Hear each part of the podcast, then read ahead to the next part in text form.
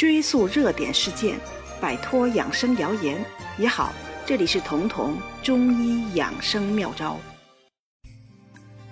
春天对应着肝，到了春天，大家都想到了护肝保肝。其实护肝保肝都是西医的概念，指的是减少和修复肝脏的功能损伤。但西医的肝和中医的肝不是一回事儿，所以如果在春天这个肝所主的季节护肝，那涉及的面儿就相对广了。我们今天就一一来聊聊。先说西医的护肝，就是要通过减少药物以及生活方式对肝脏功能的损伤，来达到保护肝脏的目的。其中第一个要注意的就是饮酒和滥用药物，因为酒精和药物都是要通过肝脏来代谢的，过用就会伤到肝。基于这个道理，为了保肝而吃药，很多时候并不可取。很可能以保肝的目的，反而却增加了肝脏的负担。所以保肝最好的办法是做减法，不管是出于什么目的，都要谨慎用药。所谓“是药三分毒”，其中就包括了药的肝毒性。除此之外，肝脏病是富贵病，如果肝脏已经有了问题，最好的保肝就是休息，减少运动。因为只要你运动，身体对血液的需求就要增大，而肝脏是参与血红蛋白的合成的。为了保证血液供应，肝脏就要加班工作，肝功能就要进一步受累。所以，你可以不额外的用药物保肝，但绝对的不能因为过劳而再伤肝了。这些说的是西医概念的护肝保肝，而中医其实没有护肝保肝概念的。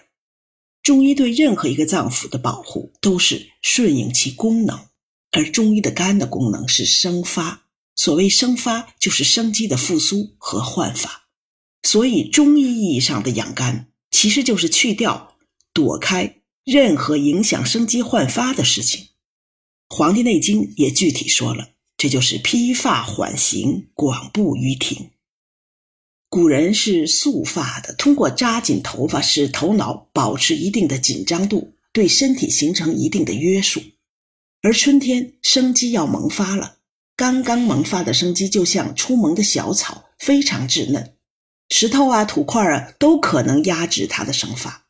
所以，就连对头发这点的约束，古人都要去掉，而且还要穿上宽袍大袖的衣服，在庭院中舒缓的走路。这才是春天肝气需要的状态，也是春天该有的样子。为了帮助身体的复苏，还会鼓励人吃苗芽菜来助长生机。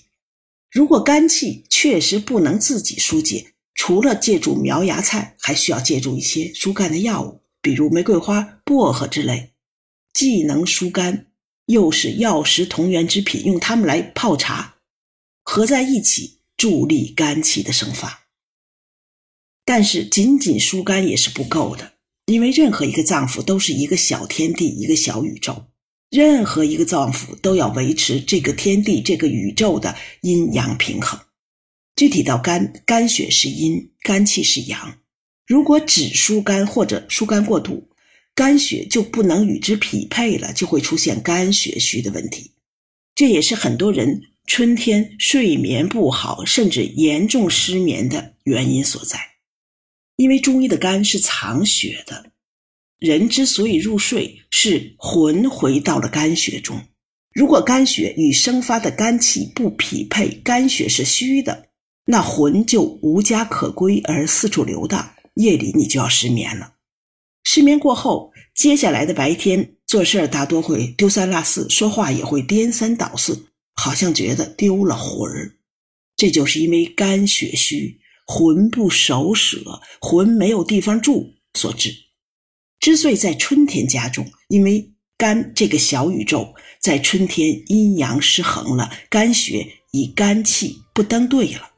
所以，如果是中医角度的养肝，在春天不仅要疏肝气，还要养肝血。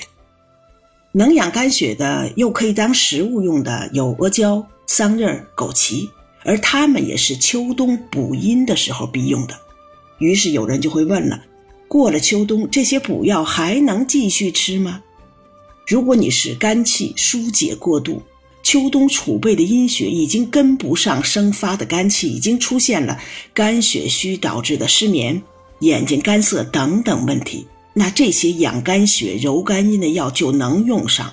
特别是秋冬补阴的功课没做足的人，他们肝血的库存往往是不足的，春天更容易经不起生发，所以对他们来说，春天的补肝血就是他们的养肝重点。如果你觉得这期节目对你有所帮助，可以点击节目右下方的订阅按钮，这样就不会错过节目更新了。每周二、周四，我会在这里准时开讲。